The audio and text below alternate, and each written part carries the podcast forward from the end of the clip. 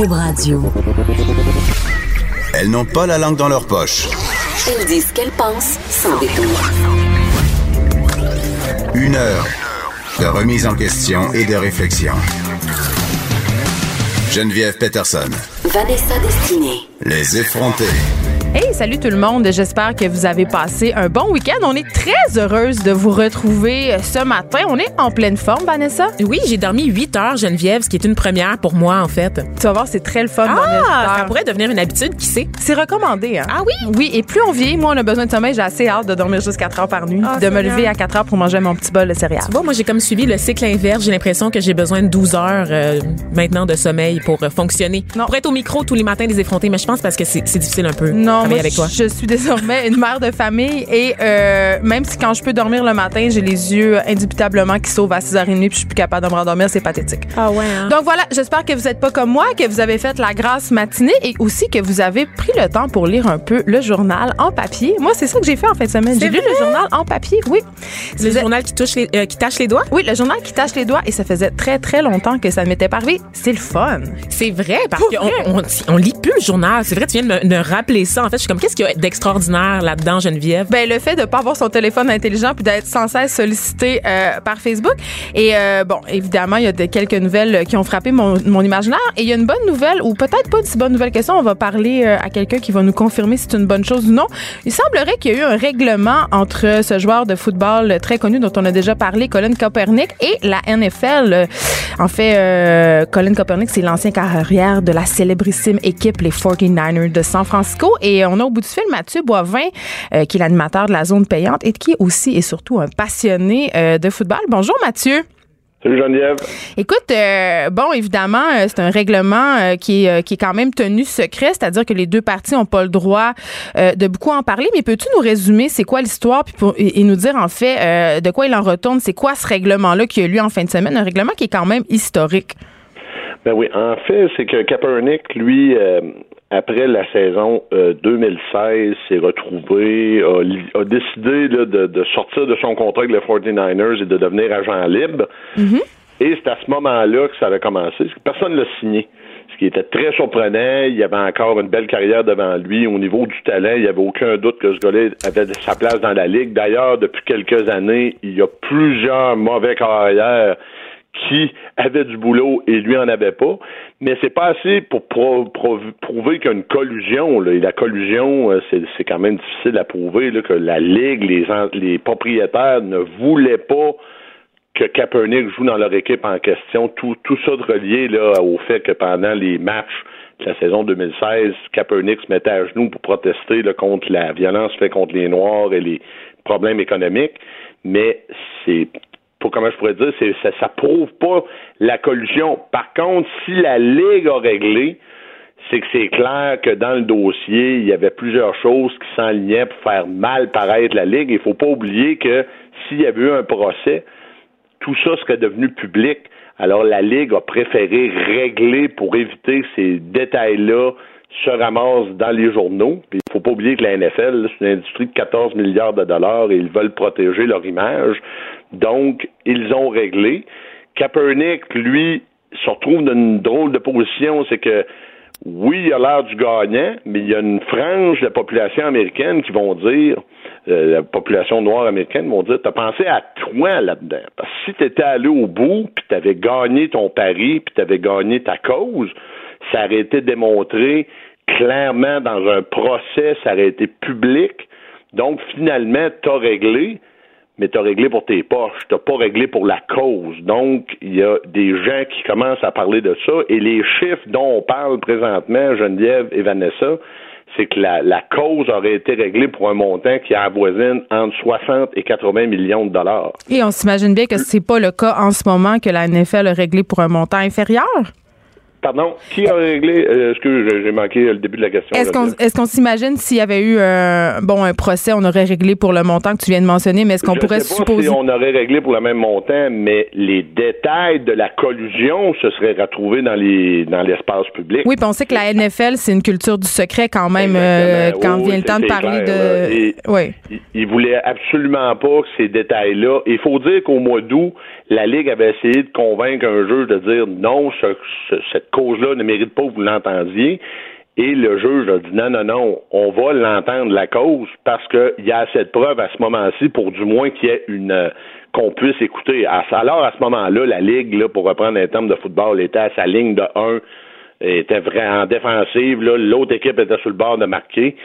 Et pour éviter que ça se ramasse dans les journaux, a préféré régler. Et dans le communiqué de presse qui a été rendu public vendredi, c'est écrit tout le monde, on ne commentera pas la cause. Hmm. C'est ce qu'on voulait, c'est que finalement, les détails de collusion ne se retrouvent pas dans les, dans les journaux et dans les médias et ça aurait fait pour la Ligue une très mauvaise publicité. Oui, parce que ça le nuit à l'image de la ligne euh, américaine de football, l'histoire euh, Kaepernick, parce que évidemment, euh, il y avait beaucoup, l'opinion publique était très favorable à celui-ci. On se rappelle qu'il s'est associé à des marques, il y a vraiment des brands qui ont endossé la cause des personnes racisées dans la NFL et aussi ont dénoncé la situation des, des Afro-Américains aux États-Unis. Donc, ça fait mal tout de même à la NFL cette histoire-là. Là. Ben, au niveau de l'image, c'est pas très bon. Tu sais, quand le président, le président s'en est mêlé, lui aussi, là, a fait des déclarations publiques. Euh, l'écoute des matchs à NFL est en chute depuis quelques années. Il y a moins de gens dans les stades. Donc oui, certains experts estiment que cette cause-là a nuit à l'image de la, NFL. Ça, il n'y a, a aucun doute. Puis c'est une cause qui veut dire at large aux États-Unis, l'enjeu des, euh, des, des, des, Noirs qui sont maltraités par le système c'est clair que la NFL voulait se distancer le plus possible de ça. Euh, mais en, allant chercher un euh, en trouvant un terrain d'entente avec le joueur, sans le dire, tu reconnais un peu où c'est arrivé. Hum, effectivement. Si t'as rien, à te reprocher, ben là, tu vas au procès puis tu dis, regarde, j'ai rien à me reprocher. Il n'y a pas de fumée sans feu, puis c'est rien pour aider justement avec le scandale des commotions cérébrales. Donc, euh, c'est une bonne nouvelle, mais en même temps, euh, tu l'as souligné, c'est pas une si bonne nouvelle parce que si euh, Copernic avait, avait poussé plus loin, on aurait pu comme régler ça puis peut-être faire avancer les choses de ben, façon plus globale. Du moins s'arrêter dans l'espace public. Et Kaepernick lui-même, ce qui est intéressant, au dernier camp d'entraînement, il y a un directeur général d'une équipe qui a dit et il s'est fait taper ses doigts par la ligne. Nous, on était prêts à accueillir Kaepernick cette année et il a décidé de pas venir. OK, mais il jouera plus, là. Kaepernick a lui-même décidé de se garder hors du terrain cette année hmm. pour, pour que son, sa cause se poursuive. C'est quand même intriguant, mais c'est une cause, en effet, qui, pour l'image de la Ligue, n'a pas été très bonne, ça c'est clair. faut pas oublier qu'au dernier Super Bowl, il y a des artistes qui ont refusé de faire le show de la mi-temps en appui à Kaepernick. Donc, ça devenait là, un enjeu assez important pour l'image de la Ligue, c'est clair. Donc, on va suivre ça. On va voir si Kaepernick, justement, va rejouer, va reprendre du service. Mais merci, Mathieu Boivin. Euh, tu lucides toujours avec nous, avec brio, les mystères de la NFL. Merci beaucoup d'avoir été avec nous. Ça, fait plaisir, Geneviève. Vous pouvez me rappeler n'importe quand. Toi, Vanessa, est-ce que tu penses que Kaepernick aurait dû pousser plus loin euh, la cause, justement, puis pas accepter ce règlement euh, qui, qui, demeure secret? On ne sait pas le montant. Et puis, justement, accepter que son histoire soit portée au grand jour, puis que, justement, les ramifications pas trop catholiques, entre guillemets, de la NFL soient mises sur la place publique? Moi, je pense que Kaepernick, là, il devrait juste laisser le combat complètement du côté de la NFL. Moi, je pense qu'il y a une belle carrière qui s'offre à lui comme militant contre, comme conférencier aussi à travers les. Tu penses qu'il devrait arrêter de jouer? Oh, ouais, vraiment, carrément. Là, je pense que sa carrière est rendue ailleurs. Je pense que c'est rendu un symbole. Cet homme-là, c'est plus qu'un simple joueur, c'est plus qu'un sportif. C'est un symbole de démocratie. Et je pense qu'il gagnerait plus à faire euh, ce que font plein de vedettes, n'est-ce pas, s'associer à l'ONU, défendre des causes. Donc, devenir un peu un conférencier professionnel. Hey, mais de toute façon, on s'en va, là. S'il retourne jouer euh, pour la NFL, Kaepernick, tout le monde, je veux dire, les patrons, les gérants d'équipe, personne va vouloir l'avoir. Is trouble, tu sais. Ben oui, c'est ça, tu sais. Mais en même temps, ça peut être payant pour l'équipe qui choisit de l'avoir dans ses rangs. Les estrades vont être pleines. Exactement. Tu sais, tu sais que c'est quelqu'un qui va attirer les gens. C'est quelqu'un qui, qui, est très polarisant aux États-Unis. Donc, il y a, y, a, y, a, y a de l'argent à faire quand même de, de ce côté-là, je te Mais il y a quand même quelque chose d'ambigu euh, dans le fait de jouer au football, de défendre des valeurs sociales qui sont si importantes et euh, de continuer à endosser ce sport-là. et euh, d'être au courant, par, par exemple, de tout le scandale des commotions cérébrales, du fait que les La violence conjugale Oui, aussi. que les joueurs noirs sont souvent plus ciblés, qui sont moins quart arrière. Donc, c'était quand même. euh, moi aussi, je pense qu'il devrait euh, ranger son ballon. Oui. Ou devenir propriétaire, parce qu'on en parlait avec Martine Je Saint-Victor. assez d'argent.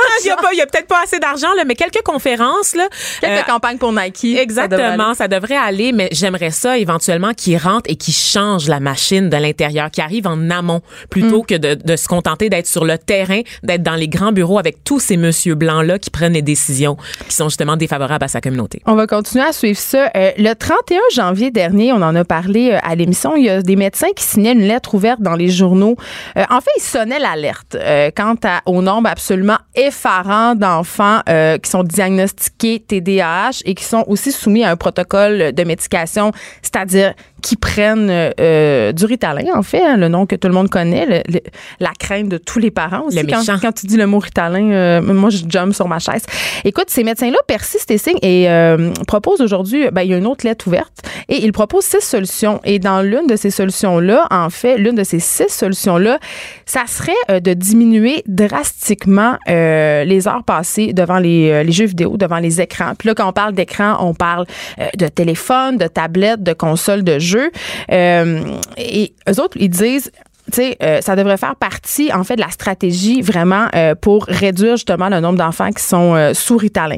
Euh, évidemment, ils proposent autre chose. Là. Ils, disent, ils disent pas juste enlevons les tablettes et tout va bien aller, mais ils disent notamment euh, qu'on devrait mettre en place des politiques d'interdiction des écrans dans les écoles. C'est-à-dire qu'on n'aurait pas le droit en milieu scolaire euh, d'amener des téléphones, des tablettes et des ordis. Bon, moi, mes enfants fréquentent le primaire, donc c'est pas vraiment un problème. C'est-à-dire que les tablettes, les téléphones et tout ça, ce n'est pas permis à l'école, sauf, Sauf que ben, il y a de plus en plus d'écoles qui en fait demandent aux Ben, parents d'acheter une tablette parce Mais ça, c'est au secondaire. Mais par contre, au début, au primaire, euh, dans les journées pédagogiques, on, on, on autorisait parfois euh, les jeux vidéo et finalement euh, ça a plus lieu d'être à mon école et on s'est rendu compte que ça stigmatisait les enfants que ça favorisait l'isolement aussi tout le monde est sur sa tablette personne ne se parle ça faisait de la chicane il y avait des vols Ça, dans mon Bref. c'est plus les jeux de société parce que justement, ça forçait la socialisation entre les différents Exact, enfants. exactement. Donc, euh, au cœur de cette stratégie-là que proposent ces 60 médecins qui signent à nouveau cette lettre ouverte, c'est aussi de dire euh, qu'on devrait proposer beaucoup plus d'activités physiques. Et là, on sait qu'il va y avoir deux minutes, euh, deux fois 20 minutes, pardon, de récréation dans les écoles euh, à partir de l'année prochaine. Ou je pense que c'est, est-ce que c'est maintenant? Je sais pas. En tout cas. Mais euh, en plus de ça, on nous demande d'offrir de 30 à 45 minutes d'exercice supplémentaires par jour, euh, qui devrait évidemment être offert par l'école, mais je me demande comment ça peut être possible, une telle chose, parce qu'on a déjà de la misère à faire deux fois 20 minutes de récré. Là, on Et on a déjà de la misère à donner des cours d'éducation physique dans la semaine aussi. Donc, Oui. il manque de ressources. Donc, c'est ça. Puis, tu sais, euh, les médecins disent que sauf pour des cas sévères, euh, on devrait euh, réserver euh, la médication, mettons, à- aux gens avec qui ce, ce type d'intervention, c'est-à-dire interdire les écrans, diminuer les jeux vidéo, faire plus d'ex- d'exercices physiques, ça, au cas où ça fonctionnerait pas.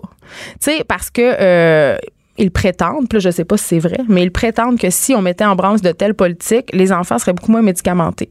Et là, euh, il y a un truc qui m'a vraiment, vraiment chicoté dans l'article que j'ai lu dans le Journal de Montréal concernant euh, cette lettre-là, c'est de dire qu'il y a seulement deux tiers des enfants qui sont diagnostiqués euh, TDAH, euh, pardon, le tiers qui ont utilisé des services psychosociaux. Ça, c'est dire que dans le deux tiers des enfants qui prennent du Ritalin, qui ont des diagnostics, ont juste ça comme ressource. C'est-à-dire, ils popent la pilule, puis il n'y a rien d'autre qui se passe.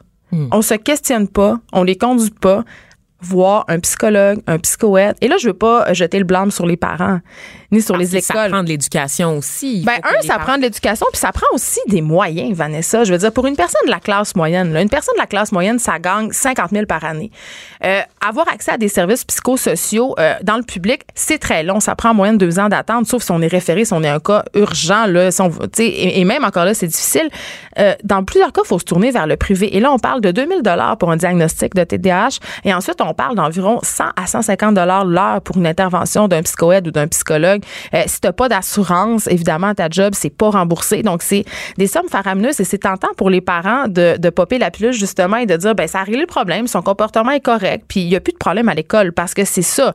Il y a quand même une certaine pression euh, des établissements scolaires et même en garderie. On apprenait ce matin, euh, il y a un père euh, d'une fille de 4 ans dans une garderie, d'un garçon, pardon, qui a été fortement enclin, si on veut, à donner de la médication euh, à son enfant par la direction de la garderie. Et c'est là qu'on est rendu par, par manque de ressources, évidemment, Mhm. parce qu'on ne tolère plus les enfants qui dépassent. Ben, c'est plus qu'on les, c'est pas qu'on les tolère plus, c'est que les, les les profs sont à bout de souffle, Geneviève. Mais à, un moment, à un moment donné, la solution facile, c'est la médicamentation. Mais ça, la, médica, la médication, en fait, ça veut dire que c'est un, vraiment, c'est la société en général qui a juste laissé tomber ces enfants-là, en fait.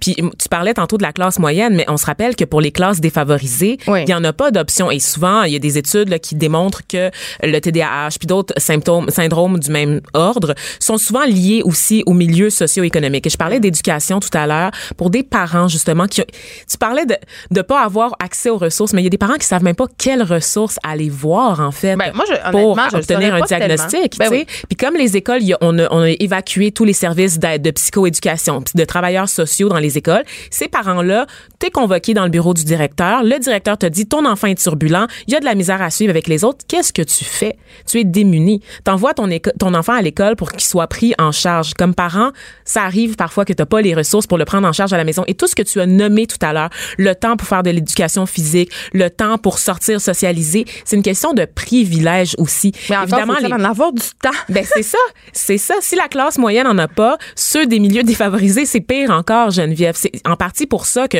on crée ces fameuses maternelles 4 ans aussi, donc euh, ce, ce fameux projet du gouvernement Legault. Sauf que la solution, c'est de réinvestir dans les services déjà existants, parce Oui. qu'on f- on fait juste déplacer le problème ailleurs, sinon. Mais revenons à la recommandation de diminuer le temps euh, d'écran.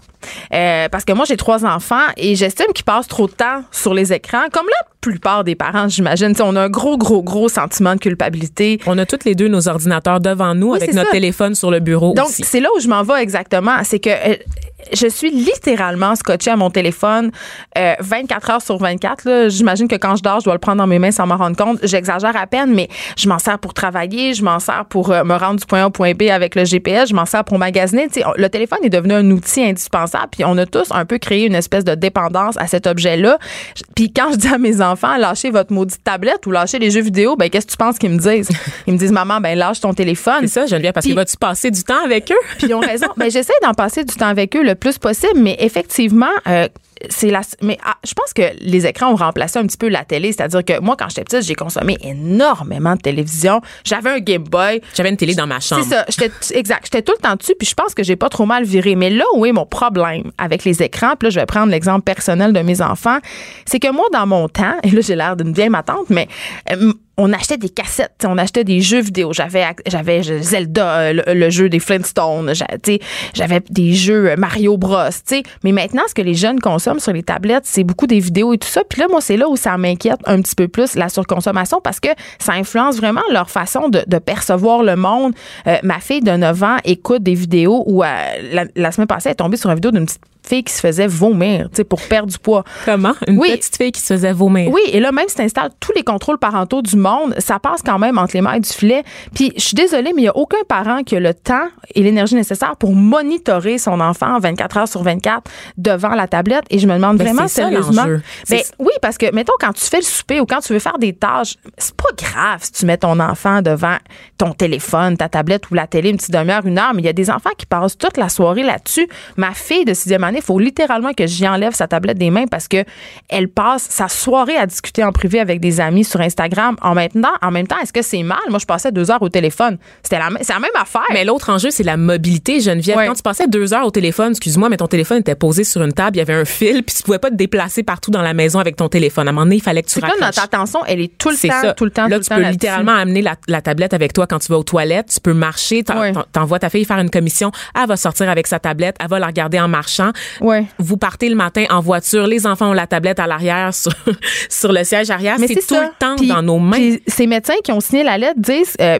j'ai tendance, je l'ai observé, c'est vrai là, euh, des études ont démontré que quand tu abuses des jeux vidéo, quand tu passes trop de devant les écrans, ça favorise l'émergence des symptômes du TDAH. Puis c'est vrai qu'on a tous un déficit d'attention collectif en ce moment. Je ne suis plus capable de regarder un film sans checker mon téléphone, lire un livre, me concentrer longtemps sans regarder autre chose, c'est-à-dire sans prendre le temps de checker mon ordi, mon téléphone, c'est rendu de plus en plus difficile pour moi. Et pourtant, c'est mon métier. Sais? Donc, je trouve ça inquiétant. Mais Et en même temps, qu'on le regarde pour rien faire. Si tu as le Oui. réflexe comme moi, Geneviève, Ben, on de scroll juste down. Ben scroller sur Facebook alors que je viens juste de le regarder il y a 10 minutes de ça, il y a rien de nouveau sur mon Facebook, mais j'ai le réflexe de défiler à la recherche d'on ne sait quoi. Donc voilà, donc c'est clair que c'est une bonne chose de diminuer le temps d'écran puis que ça va aider euh, tous ces jeunes aux prises avec des troubles euh, d'hyperactivité, avec déficit d'attention. Sauf qu'il faut quand même comme parents mettre la main à la pâte puis c'est souvent euh, tentant un peu de démissionner. On est tous fatigués, on a tous des vies exigeantes. Donc il faut vraiment euh, le taureau par les cornes et mettre un peu les écrans de côté puis passer du temps, faire du sport, c'est important. On le dit tout le temps, c'est tout la même affaire, mais c'est ça quand même.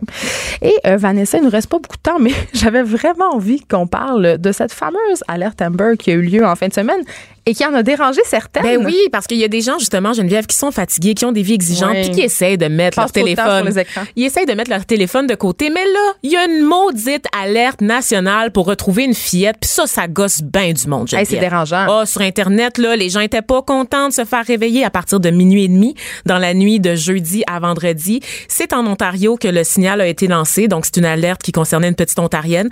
Et, euh, dans le fait de l'alerte Amber, dans le fond, c'est qu'on va envoyer une alerte de niveau Mais régional. me démêler, Vanessa. Est-ce Voilà. que je l'ai sur mon téléphone ou c'est les médias qui me l'envoient, cette alerte C'est un peu des deux, en fait. Si c'est un enfant qui est disparu dans ta région, tu vas recevoir une alerte de type national. Donc, il y a une espèce d'agence qui collabore avec le gouvernement du Canada et qui offre des services d'alerte un peu comparables à cette alerte qu'on avait reçue du gouvernement du Québec euh, il y a quelques Oui, mois. le test de sécurité. Général, exactement. Et il y a aussi les alertes qui sont diffusées par relais par les médias nationaux, notamment Radio-Canada, Oui. parce que c'est un diffuseur public. Et ça, ça s'en va dans toutes les provinces, généralement, ou les trois provinces les plus proches, mettons. C'est important parce qu'on sait que dans le cas des disparitions d'enfants, c'est la première heure qui compte. Absolument. Donc, que l'alerte Amber soit émise le plus rapidement possible, c'est primordial. Ben, en fait, il faut faire attention parce que l'alerte Amber, il y a beaucoup d'enfants, de disparitions d'enfants qui sont liées aux fugues. OK. Donc, l'alerte Amber, on la déclenche uniquement lorsqu'on a l'impression que l'enfant a été victime d'un enlèvement. Et qu'on craint pour sa vie? Et qu'on craint pour sa vie, effectivement. Donc, il est en danger de subir des lésions corporelles graves ou qu'il est en danger de mort. Et il faut évidemment que les policiers possèdent assez d'informations sur l'enfant, le suspect et le véhicule. Donc, un enfant qui disparaît sans laisser de traces. Hmm. Malheureusement, la petite fille, elle est décédée, la petite fille euh, qui a été l'objet de oui, donc la petite fille qui a dérangé tout le monde pendant la nuit, là, les gens qui étaient pas contents de se faire déranger, ben Hmm. vous serez heureux d'apprendre que cette petite fille-là, elle était euh, retrouvée morte euh, chez son père, qui est considéré comme le plus principal suspect dans l'affaire, évidemment. Euh, Hey, on est-tu c'est sûr que c'est quelqu'un pas un facteur aggravant. Je veux dire, le fait qu'elle soit morte devrait pas vous faire sentir encore plus cheap. Là. À la base, vous devriez vous sentir cheap d'être dérangé par une alerte visant à retrouver un enfant euh, mineur, ok, donc un enfant qui peut être un peu partout au pays. Mm. Parce que l'alerte Amber, c'est ça, c'est que l'idée, c'est que le parent peut disparaître. Ben, la personne qui a enlevé l'enfant peut prendre son char, peut prendre un avion, peut prendre un train. Puis- donc c'est de le retrouver le plus rapidement possible pour pas qu'il échappe à la justice. Oui, c'est de dire, ben moi, la nuit, je dors, je chercherai pas l'enfant, mais euh, on va arrêter le je me moi deux secondes. là. Il y a Oui. des travailleurs de nuit, il y a des gens qui circulent, tu sais. Je veux dire, il y en a des gens debout la nuit, puis si tu veux pas te faire déranger par ton téléphone la nuit, là, Éteins-le. juste euh, ferme-le. On s'arrête un petit peu, Vanessa, puis après la pause, tu vas nous parler de la situation en Haïti, parce que depuis février, ça brasse en petit péché. Ah oui, je te parle de la perle des Antilles, a.k.a. le pays de mes ancêtres. Pour nous rejoindre en studio, Studio à commercial cube.radio. Appelez ou textez 187 Cube Radio. 1877 827 2346. Les effrontés. Oh. Tout le monde sait. Non, mais est déjà en train de me dire que je peux pas dire la chanson. Bang, Lucky Bang. Tout le monde sait. Alors, c'était la musique d'un groupe qui s'appelle Karimi. C'est de la musique créole. Est-ce que tu as compris, Geneviève? Évidemment, tu parlais, mais as-tu compris quelques mots quand même? Euh, J'ai compris Lucky Luke. Oui, bang bang, Lucky. Luke. En fait, ce qu'on dit, c'est bang bang, Lucky Luke. Mon pays est devenu comme un film de cowboy. Bang bang, Lucky Luke. Mon pays n'est pas un jouet. Un jouet, cessez de jouer avec. Et euh, ben oui, évidemment, euh, c'est euh, c'est vraiment à propos comme chanson parce que comme on le disait euh, avant de s'arrêter, euh, depuis le début du mois, Haïti Ça brasse pas mal. Qu'est-ce qui se passe, Vanessa? Ben, en fait, euh, il y a des manifestations en cours dans le pays pour dénoncer la baisse du pouvoir d'achat et la corruption imputable au gouvernement de Jovenel Moïse, qui est le président. Donc, il serait soupçonné d'avoir détourné de l'argent euh, de l'aide humanitaire avec 15 de ses collaborateurs au sein du gouvernement. Est-ce qu'on est surprise ou on n'est pas surprise? on n'est pas tellement, tellement, tellement surpris. C'est beaucoup lié à l'histoire d'Haïti, ce genre de situation. Euh, mais grossièrement, si on veut comparer, on pourrait dire que la crise actuelle euh, fait un peu penser à la, à la crise des Gilets jaunes Effectivement. à la sauce des Caraïbes. Euh, Félix Séguin, là, le journaliste, euh, est sur place en Haïti et rapporte qu'une bouteille d'eau coûte quand même 10 dollars en Haïti en ce moment. C'est quand même moins que dans le nord canadien, mais je veux dire, c'est assez pour mettre en rogne la population, comme on le voit aussi au Venezuela notamment. Donc, ça brasse. Quand tu peux plus payer du pain ou tu peux plus acheter du Mais lait, cette là, montée-là, elle est due à quoi, cette flambée des prix? ben en fait. euh, on va, on va remonter à l'histoire d'Haïti en fait parce que des manifs en Haïti on s'entend que c'est pas du tout nouveau.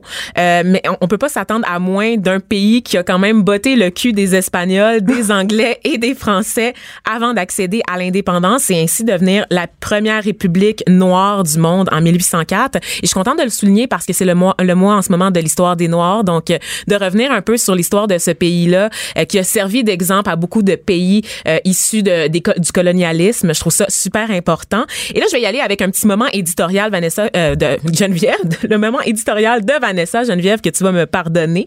Euh, la révolution haïtienne je le crois je le martèle mérite sa place dans les livres d'histoire. Parce que c'est sanglant c'est trash. On parle d'esclaves qui ont réussi à se libérer de leur chaîne et de devenir leur propre maître. Après avoir été déracinés d'Afrique et d'avoir vécu presque 300 ans sous le joug des colonisateurs européens. Donc là, juste pour revenir sur la traite négrière en tant que telle, on parle de 11 millions de Noirs qui ont été arrachés à l'Afrique, OK, et qui ont été amenés dans différentes colonies en Amérique.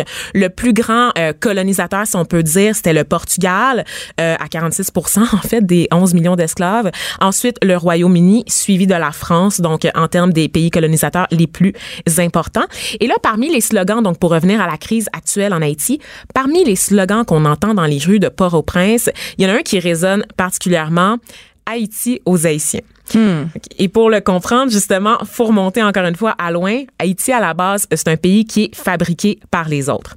Euh, pour les autres, évidemment. Donc, au début, il y avait des Autochtones. Savais-tu qu'en Haïti, euh, il y avait des Autochtones? Je Geneviève? connais pas grand-chose Ah sur ouais, hein? Haïti. Est-ce que tu savais en fait que quand on parle de Christophe Colomb et quand on mentionne la date de 1992 comme le moment où il a découvert l'Amérique, c'est en fait en Haïti qui est arrivé. Ah, c'est pas à Châteauguay? C'est pas à Longueuil, c'est pas à Trois-Rivières, Oui, non, ben- non, non. C'est bien Non, en je Haïti. savais pas, sans ben blague. oui. Donc, c'est l'île d'Hispaniola qui était peuplée à l'époque par des Arawaks, des Taïnos, dont des Autochtones, qui ont évidemment eh, été massacrés entre 1492 et 1517. Donc, euh, ça n'a pas pris 50 ans, il n'y en avait plus. Je me sens mal, je sais pas pourquoi. Peu, je un pas peu. bien. Et plus tard, ça a été le début de ce qu'on appelle le commerce triangulaire euh, en Haïti, donc sur l'île d'Hispaniola, qui est à l'époque partagée entre la République dominicaine et Haïti. Donc c'était une seule île. Il n'y avait pas les frontières qu'on connaît aujourd'hui, ni les tensions qu'on connaît aujourd'hui entre les deux pays, ni les resorts où les Québécois vont passer euh, l'été. Parce que moi, j'ai tout le temps un petit malaise euh, avec la République dominicaine. Je me dis, j'ai pas trop envie d'y aller parce que euh, à- pas c'est-à-dire à 200 mètres l'autre bord, il y a quand même des gros drames euh, qui se déroulent. Puis j'avais envie, Vanessa, je sais pas si c'est juste une impression que j'ai. Mais j'avais l'impression, puis là, je trouve ça très plate, la crise qui se passe. J'avais l'impression qu'Haïti, après le tremblement de terre et tout ça, tu sais, était un peu en train de s'en sortir en guillemets au niveau touristique. C'est-à-dire que j'avais l'impression que c'était rendu un peu hype d'aller en Haïti. J'ai des amis qui s'y rendaient, euh, des écrivains.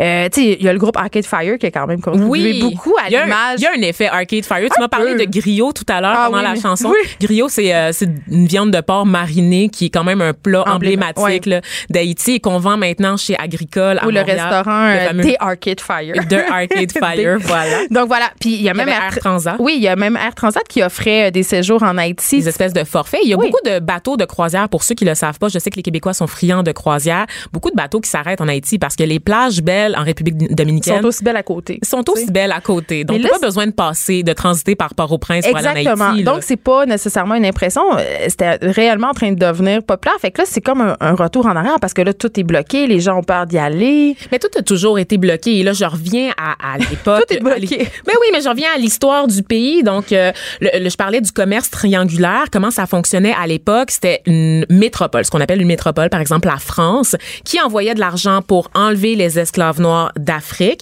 Les esclaves, d'ailleurs, en passant, parenthèse, mes, mes ancêtres à moi venaient du Bénin. Donc, Ok. sont venus euh, du Bénin enchaînés par bateau jusqu'en Haïti. Fin de la Je parenthèse. Je, mais je sais pas au nom, je m'excuse. Je sais pas de au nom de qui je m'excuse. Je sais pas, mais au nom de tous les Blancs, ça va aller. Justin Trudeau fait dire qu'il s'excuse puis il pleure un Il peu. pleure aussi, Ouais. parfait. Et donc, ces esclaves-là vont venir sur le terrain pour exploiter les ressources sur le territoire de Saint-Domingue, parce qu'à ce moment-là, Haïti devient une, une possession française, ça s'appelle Saint-Domingue. Et euh, les ressources sont après envoyées vers la France pour être transformées. Donc, c'est l'équivalent du commerce des fourrures, mais avec des esclaves. donc, les coureurs des bois, nous, on n'a pas ça. Nous, c'était des esclaves en Haïti. C'est pire, c'est plus trash. Ouais, c'est un petit peu plus trash. Et ensuite, il y a eu cette fameuse révolution qui a permis de kicker le cul d'à peu près tous les colonisateurs euh, au cours d'une très grande bataille sur les 60 000 soldats qui avaient été déployés sur la France. 55 000 ont trouvé la mort aux mains des esclaves. Mais c'est quoi, les, les Haïtiens sont, sont vindicatifs, sont pugnaces, c'est comme le, le dernier village gaulois, tu sais, c'est Ben, quoi à qui un moment fait qu'ils ont réussi justement à venir à bout de tout ce, monde-là, qui sont quand même des armées qui étaient puissantes. qui était très puissante, Oui. mais c'était c'était un peuple qui qui qui était fort. C'est des gens qui sont réduits à l'esclavage. À un moment donné, ben c'est c'est la liberté ou c'est la mort, Geneviève. Puis Donc, ils ont rien à ça- perdre. Ils ont rien à perdre. Puis je pense que c'est ça qui leur a donné la force. Mais là, euh, après la Révolution, on pensait ça a été pris de, de force par des généraux noirs. On pensait en fait que ça serait le début d'une nouvelle ère. Je vous rappelle qu'on est en 1804, donc c'est pas si vieux que ça. Là. Ça fait pas si longtemps Non. que ça. Et euh, on pensait bon, dans le fond, que ça serait une, une nouvelle ère pour Haïti. Mais c'est le début de la nouvelle bourgeoisie. Et c'est qui la nouvelle bourgeoisie? C'est les Noirs. métis. Oui. Non, Ah non! c'est les métis. Donc, c'est ceux, c'est les bâtards nés d'une Ah. union entre les Blancs de France et les esclaves noirs. Donc, ça fait une nouvelle classe de population. Et c'est là les tensions en Haïti, en fait, entre les très riches et les très pauvres. Historiquement, les très riches sont associés à la peau pâle, sont associés aux descendants du colonisateur français. Et les Noirs, les Noirs très foncés, ceux qui travaillaient dans les champs, sont en- encore ceux aujourd'hui qui vivent dans la pauvreté la plus extrême. Et donc, euh, non seulement ça, il y a aussi ce qu'on appelle la dette d'indépendance. Geneviève, connais-tu ça? Mais de que c'est? Mais de que C'est c'est, de l'argent que tu dois pour acheter ta liberté. Que c'est ça. Exactement, c'est ça. Donc, à partir de 1825, euh, la Haïti doit payer à la France une dette de 150 millions de francs d'or. Mais c'est ça, mais ils s'enfoncent tout le temps. Ils s'enfoncent tout le fin. temps pour dédommager les anciens colons. Donc, dédommager ceux qui t'ont réduit en esclavage. Juste pour vous donner une idée, 150 millions de francs or, aujourd'hui, là, c'est l'équivalent de 21 milliards de dollars. Donc, ils peuvent pas s'en sortir. Ils peuvent pas C'est comme une sortir. prostituée qu'il faut qu'il rembourse sa dette à son PIM. C'est juste impossible. C'est exactement ça, Geneviève. C'est une magnifique métaphore. Honnêtement, ça a pris 125 ans à Haïti pour rembourser 90 millions de francs d'or. Puis à un moment donné, la France a fait ah vous savez quoi, on va être fin avec vous, on l'annule cette dette-là. Vous n'avez pas besoin de payer la somme restante. Mais ils, Ils ont quand même payé 90 millions de francs d'or sur les 100 150 réclamés. Et aujourd'hui, la France refuse de rembourser Haïti sur cette dette-là d'indépendance qui a pas lieu d'être Et là, je sais ce que vous allez dire. Là, tu me regardes, Geneviève, je te vois, t'es un peu Ben- incrédule. T'es comme, pourquoi ils ont payé? Sont-tu caves, les Haïtiens, non, mais c'est pas juste ça, mais j'ai, j'ai, je suis en train, pendant que tu parles, je pense aux ONG. Non, non. parce que, On va revenir à ça. Mais pourquoi ils ont payé, les Haïtiens? Sont-tu plus caves que d'autres, tu penses? ben, j'aurais tendance à dire que non. Comment un peuple qui prend sa liberté par le sang, qui se libère de ses chaînes, décide d'être enchaîné de manière symbolique en payant une dette à un colonisateur français? Ben, en fait, à l'époque, c'est que tous les pays occidentaux, tous les, les grandes puissances ont baqué la France. Donc, ils ont tourné le dos à Haïti, ils ont refusé d'accepter les importations. Je vous rappelle qu'à l'époque, Haïti était déjà pillé parce qu'évidemment, on avait déjà exploité les c'est pour ça que ressources. tout le monde s'en fout d'Haïti, c'est parce qu'il n'y a rien à aller chercher. Il y a plus rien Donc, à on aller n'a chercher. aucun intérêt à les aider. Exactement. Aucun. Ils n'ont pas de pétrole, ils n'ont pas d'or, ils Ils ont tout pillé déjà. Il reste plus rien. Il reste plus de coton, il reste plus de riz, il reste plus de cacao, il reste plus de café, il, Il reste, reste juste le femmes. soleil. Il reste les femmes, puis ça, on, en- on y reviendra parce qu'il y a des beaux scandales sexuels. On, on va parler justement des ONG, Geneviève? Ben, je m'en allais là. Je m'en allais là. Fait que la France, elle a, elle a été baquée par à peu près toutes les grandes puissances qui ont mis des embargos sur les exportations haïtiennes. Et en plus, la France a menacé de revenir sur l'île avec des renforts parce qu'il s'était fait botter le cul et de réinstaurer l'esclavage sur l'île. Donc, euh, Haïti, depuis des, des centaines d'années, étouffé littéralement par les, les puissances Oui, mondiales. et ça, c'est sans compter l'aide au développement. Parce qu'évidemment, pour, pour rembourser, ils ont dû contracter des prêts, n'est-ce pas? À cette époque, vu que personne veut acheter ce que tu produis. Et toi, toi, t'as pas les moyens de production, t'as juste les ressources. La mélasse, right? Exactement. T'as Ouais. pas, t'as pas d'infrastructure parce que pendant genre 200 ans, on t'a exploité sans jamais rien t'offrir en Il y a beaucoup retour. de corruption aussi. Il faut pas se voiler la face. Parce que moi, dans ma tête, je quand je pense à Haïti, puis là, je, je pense à, à dictature, je pense à corruption, je pense à détournement de fonds. Puis là, c'est un peu ça que la crise est en train de nous montrer. C'est que malheureusement, euh, il y a de l'argent qui est destiné à la population qui est pas, uti- qui est pas utilisé à, à bon escient, tu sais. Ben, on va y revenir justement parce que, bon, Haïti, évidemment, dans ce contexte-là, tu- on peut comprendre les coups d'État sur coups d'État. C'est une, Ben oui. une population qui reste dans la pauvreté. Leur sort s'améliore pas. Donc, tous les présidents se sont fait montrer la porte sur une très longue période jusqu'à ce que les États-Unis s'invitent à la fête de 1915 à 1934, Geneviève. Parce que oui, avant l'occupation en Irak et en Afghanistan, Haïti était occupé aussi pendant plus de 15 ans par les États-Unis. Et c'est ça qui a, été- qui a ouvert un peu la porte à, à cette espèce d'aide humanitaire, aide au développement. Et là, je roule des yeux. Pendant l'occupation américaine, ben c'est les États-Unis qui contrôlaient les ressources économiques. Mais est-ce que l'aide humanitaire, ça aide vraiment? Ça aide pas. C'est une vraie fausse solution. Pourquoi? Parce, que toi, tu as, étudié pardon, en coopération internationale, donc tu voulais aller faire de l'aide humanitaire. en- Non? En fait, c'est que pendant longtemps, l'aide humanitaire, euh, c'était euh, c'était un peu du ressort de l'Église. Et là, on, on- avec le scandale dont on entend parler, on sait que c'est jamais une bonne chose. Hein. Tout ce qu'ils font ici, dites-vous qu'ils le font ailleurs, mais en pire. D'accord? Donc, tous les scandales sexuels dont vous avez entendu parler.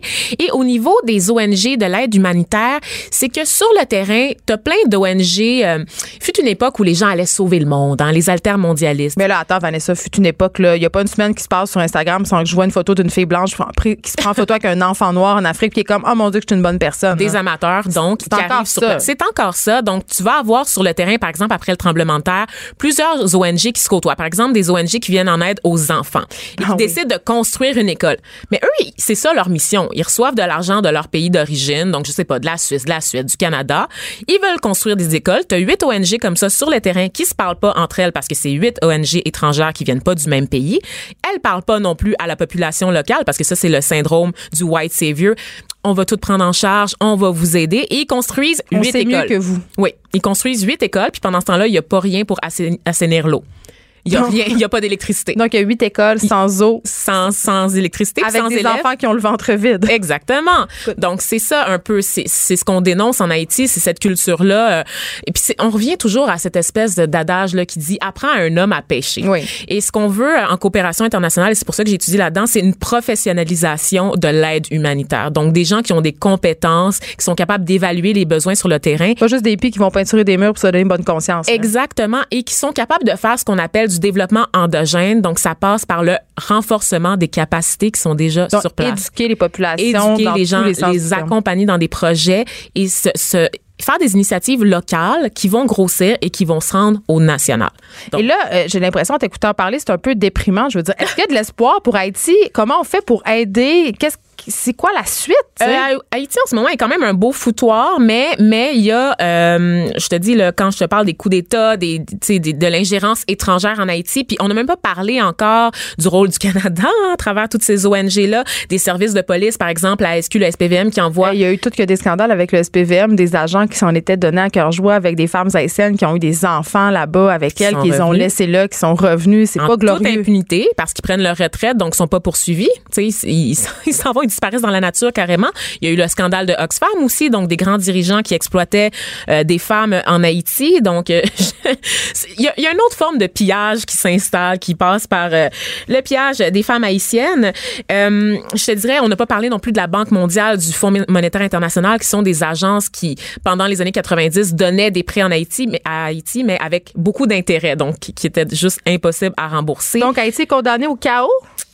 Et à la déchéance. Est-ce que c'est ça que tu nous annonces? Je pense que l'espoir passe par la diaspora. Donc, par des gens comme moi, des immigrants de deuxième génération qui ont un rapport qui est moins politisé euh, que leurs parents à Haïti, donc qui n'ont pas fui une dictature, qui sont nés ici, qui ont, qui ont eu des opportunités dans les pays en développement et qui maintenant ont le goût de retourner dans le pays de leurs parents pour contribuer à l'essor démocratique, pour revaloriser euh, le pays. On voit ça beaucoup en Afrique notamment. Donc, on a parlé beaucoup des- de l'exode des cerveaux, hein, de ces gens-là qui allaient dans les pays puis qui laissaient un peu Ils leur pays en- jamais. c'est ça qui laissait un peu leur pays en ruine. Sauf que ces cerveaux-là, ils ont eu des enfants et les enfants, je pense, Désir sont prêts- renoué. re- désir renouer avec leurs racines. Est-ce que sont tu vas prêts- y aller? Parce que étais oui, supposé y aller au mois de mars? C'était dans mes plans en plus, c'est ça, c'est quand même drôle. On, on va, on va se quitter là-dessus. Moi, je voulais aller en Haïti. euh, C'était la première fois de ma vie, en fait, que je devais aller en Haïti pendant la semaine de Pâques. Je voulais rencontrer des membres de ma famille que j'avais jamais vus. Euh, Ma famille a quand même été durement été euh, éprouvée par le tremblement de terre. Là, je sais pas si je vais pouvoir y aller avec tout ce qui se passe en ce Parce moment. que les billets seront pas chers. Les billets seront vraiment pas chers, Geneviève. Donc, euh, si j'ai la chance d'aller faire un tour, c'est sûr que je vous reviens avec des bonnes nouvelles cette fois d'Haïti parce qu'il y a un autre côté dont on parle très peu et qu'on gagne à connaître. Hey, euh, merci Vanessa, c'était fort intéressant. Restez là, on s'arrête un petit peu, puis après la pause, est-ce que les femmes jouissent moins que les hommes? Les effrontés. Joignez-vous à la discussion. Appelez ou textez 187 Cube Radio. 1877 827 2346.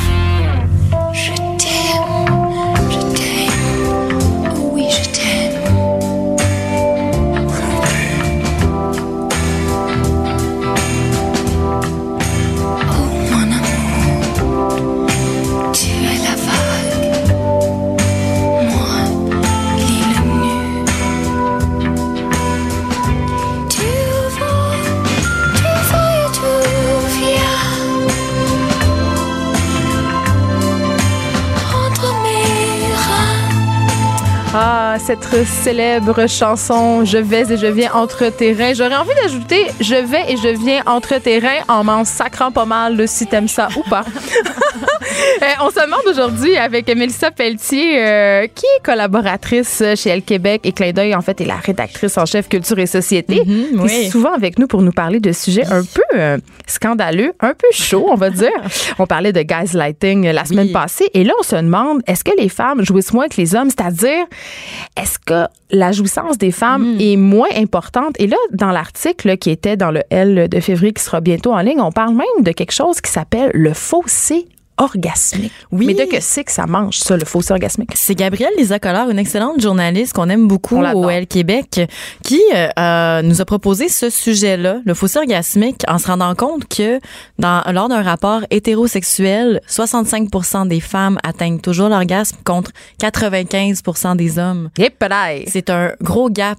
Oui, de- c'est il est là le fossé. C'est- Voilà, c'est ça le fossé ça. en tant que tel de 30 c'est énorme. Et elle, elle s'est intéressée à ça parce qu'elle s'est dit, mon Dieu, comment ça se fait qu'aujourd'hui, on parle bien sûr des relations hétérosexuelles, comment ça se fait qu'aujourd'hui, on accepte ça, que c'est inclus, puis que ça se peut qu'il y ait un, une- un rapport sexuel et que la femme ne n'ait pas d'orgasme et que ce soit socialement accepté, si on veut? Mais en même temps, Mm. Mélissa, j'ai l'impression que les gars sont un petit peu obsédés par l'orgasme féminin, c'est-à-dire que ils, ils tiennent absolument à ce que leur partenaire atteigne, si on veut, l'apogée du plaisir, l'orgasme, le climax, parce que sinon, ça fait d'eux de moins bons amants. Donc, c'est tourné vers eux, encore une fois. C'est pas tourné vers le plaisir, c'est de se dire, ben, si tu jouis pas, ça veut dire que je suis pas bon. Tu sais? J'ai tellement l'impression que ça dépend des hommes, Geneviève. J'ai tellement l'impression que c'est anecdotique dans le sens où il y en a beaucoup euh, qui euh, ne s'intéressent pas à ça. Il y en a beaucoup qui sont très cool par rapport à ça. J'ai l'impression qu'ils sont très conscients, qu'on a des conversations avec euh, certaines personnes qui peuvent avoir cet intérêt-là, mais d'autres personnes qui vont avoir plus leur, leur, euh, leur orgasme à cœur, si on peut dire ça comme ça. Et il y a beaucoup, beaucoup d'explications qui peuvent euh, nous mener à une espèce de raisonnement par rapport à ce bizarre de fossé orgasmique. Bien sûr, on pense à l'éducation. À l'éducation, je sais pas de quoi ça avait l'air, tes cours d'éducation sexuelle, Geneviève? Ben, écoute, moi, j'ai un souvenir euh, confus et drôlatique d'un pénis en bois, un très gros pénis en bois sur le bureau de ma prof en secondaire 3, puis il y avait l'infirmière de l'école qui était malaisée sur un moyen temps, Ah, hein, qui est venue Ah. nous montrer comment mettre un condom pendant qu'on était hilar, évidemment, parce que tout le monde sûr. était excessivement malade. Que c'est drôle, un pénis. Ah, Ben, on va se le dire. Oui, puis euh, je- donc évidemment dans mon temps, hein, Mhm. euh, c'était beaucoup axé sur euh, la mécanique, c'est-à-dire les ITS, comment mettre un condom, euh, comment procéder si on veut, là, mais peu peu axé sur euh, le plaisir, le consentement évidemment, euh, sur tout ce qui se passe autour d'une relation sexuelle, qu'est-ce qui mène à une relation Oui. sexuelle? Donc euh, on connaît on savait comment déchirer le condom, comment pas le mettre du mauvais côté, mais pour le reste euh, C'est ça, ça restait comme ça. Puis c'est Julie Ouais. Lemay, justement, qui confirme ça. C'est une sexologue qui s'est penchée sur le sujet puis qui se rend compte qu'au niveau des garçons, on parlait beaucoup de la protection, euh, condom, euh, voilà, préservatif. Et pour les femmes, on parle beaucoup de menstruation. C'est souvent ça Mais dont on parle va de tampons, de serviettes tampons, hygiéniques. serviettes hygiéniques. Encore une fois, Voilà. technique. Et pilule anticonceptionnelle. Donc, on parle de ça. On parle jamais du plaisir. On parle jamais de ce qui entoure la relation sexuelle. Plutôt ce qui entoure au niveau euh, la relation pénétrative, si on veut. Oui. Il y a d'autres choses que ça. Et euh, il y a Stéphanie, qui est enseignante en sixième année, qui a 39 ans, qui nous dit que elle, longtemps avant de connaître ma propre anatomie, j'étais consciente de tous les dangers associés à la sexualité. Ben oui. C'était évidemment très important, mais ça ne représente pas la vie sexuelle dans son ensemble. Et c'est important de le dire. Mais l'orgasme féminin, c'est assez mystérieux. Mhm. Ouais. Puis il y a un grand tabou qui, en- qui entoure le plaisir féminin. Et ça, ça date pas d'hier. Mhm. Euh, on sait que à travers l'histoire, la jouissance des femmes, euh, c'était pas quelque chose qui était considéré comme comme positif. Mhm. C'est-à-dire que les femmes qui osaient euh, manifester du plaisir, soit par des sons, par des gestes, lors des relations sexuelles, étaient considérées comme des femmes de moins bonne vertu. Tout à fait, tout à fait, c'est vrai. C'était les fa- femmes de peu de mœurs, hein, Oui. euh, les, les pauvres catins qui aimaient la sexualité. Comment ose-t-elle faire Oui, ça. qu'avoir des enfants? Bon Dieu, bonsoir, ça n'a pas de bon sens. Mais, euh, C'est resté ça dans nos têtes. oui, ben c'est ça. Puis c'est souvent des, des essais, des, des, des lectures qu'on a pu faire comme euh, Sigmund Freud, tout le monde le connaît, le psychanalyste Le célèbre. père de la psychanalyse. Voilà, qui a parti la, la psychanalyse et qui, dans trois essais sur la, la, La théorie sexualité. sexu- Oui. sexuelle, nous dit que le plaisir clitoridien serait masculin et immature, tandis que l'orgasme vaginal, les femmes qui atteignent l'orgasme vaginal seraient vraiment des femmes matures. Je suis contente que tu ailles là parce que euh, bon, évidemment, euh, le plaisir féminin, c'est tabou. On est encore super mal à l'aise de Mhm. parler euh, de l'orgasme féminin, de masturbation. Il y a pas beaucoup de filles qui sont à l'aise avec le fait de Tout dire qu'elles se masturbent, alors que les gars, eux autres, c'est comme, ben oui, puis c'est comme convenu qu'ils le font. Ben, c'est un peu comme se brosser les dents. exact. hein, c'est hygiénique. hygiénique. faut que Voilà. jeunesse se fasse. Écoute, Ben oui. euh, puis on parle de pénètre d'orgasme clitoridien, Mhm. d'orgasme vaginal, puis il y a quand même une grosse pression euh, pour les filles de se dire premièrement, il y a eu tout le débat là, suis-je vaginale, suis-je Ouais.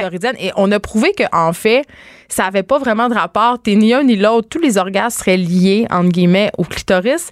Donc puis il y a pas beaucoup de filles qui sont capables de venir, passez-moi l'expression, par le vagin.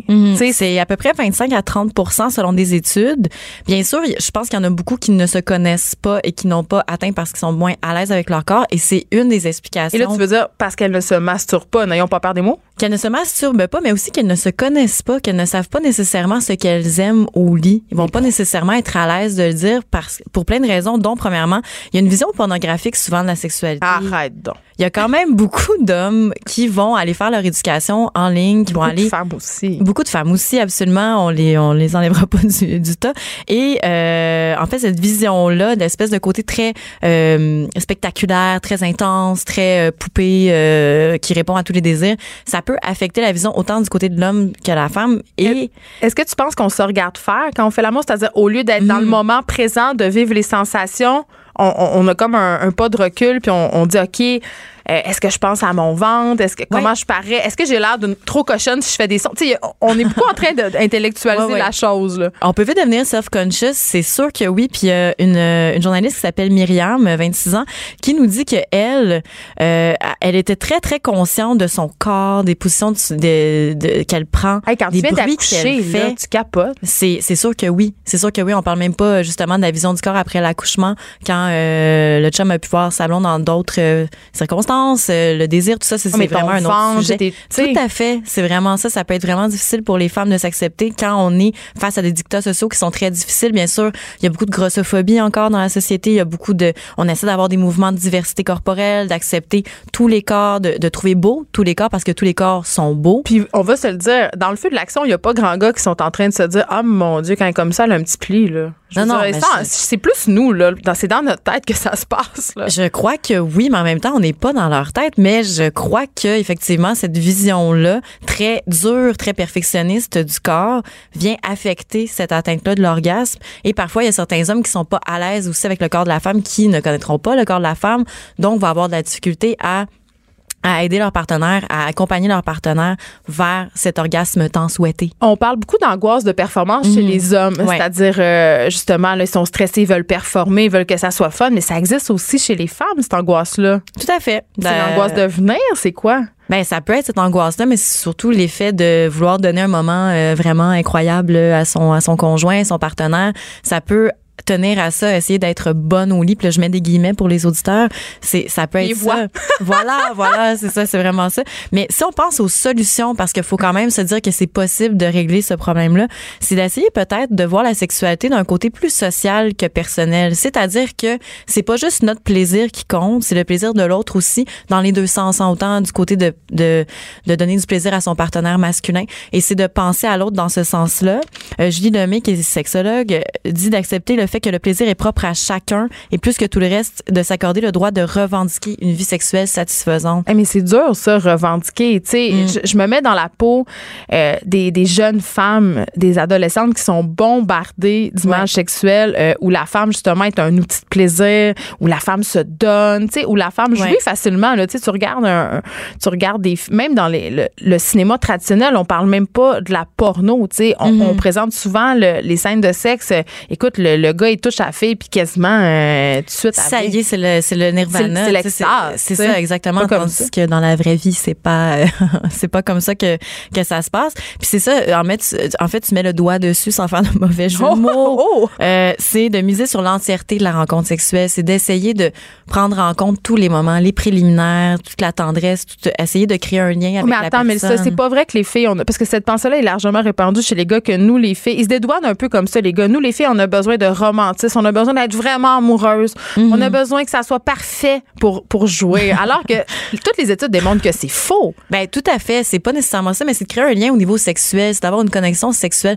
Si on sent qu'on n'est pas respecté, si on sent qu'on n'est pas dans un safe space, si on veut, c'est possible que l'orgasme soit pas facile à, à atteindre et c'est normal. C'est d'essayer de trouver des, des personnes avec qui on est à l'aise, d'être soi-même le plus possible, bien sûr. Puis bien sûr, ça commence par se connaître soi-même, savoir ce que nous on aime, par euh, la masturbation, par euh, toutes sortes de, de techniques. Mais ça peut être des lectures aussi. Oui, on tout peut à fait. découvrir des choses qu'on qu'on connaissait pas. Mhm. Ben j'ai Gabriel nous a pointé quelques petites ressources intéressantes qu'on peut voir. Donc Oh My God Yes qui est un site qui réunit plein de techniques de masturbation pour les femmes. Ça peut être vraiment vraiment intéressant d'aller voir Les ça. filles de Châtelaine les ont essayées par ailleurs. hein. Ah oui, très, pour très vrai? drôle. Oui, oui. Ah, je vais aller lire ça, c'est drôle.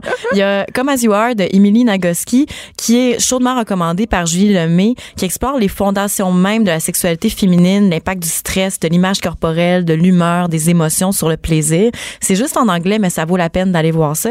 Et Atteindre l'orgasme par Julie M. et Leslie Joe Piccolo, qui aborde toutes les problématiques au niveau du euh, plaisir féminin. Hey, merci, Mélissa Pelletier. C'est toujours un plaisir quand tu viens nous parler. Et on se rappelle, les filles, qu'on a le droit de jouer, mais il faut juste s'autoriser peut-être. Et Voilà. communiquer, c'est tout le temps. C'est quétaine à dire, mais c'est un peu tout le temps ça. On en Communiquer ses revient besoins. toujours à ça, hein? Ben, et aussi se se les avouer peut-être. Ouais. Parce que c'est la partie moins facile. On, on est revenu souvent là-dessus, savoir ce qu'on aime. Mhm. C'est jamais facile. Merci d'avoir été là, tout le monde. On se refait ça demain de 9 à 10.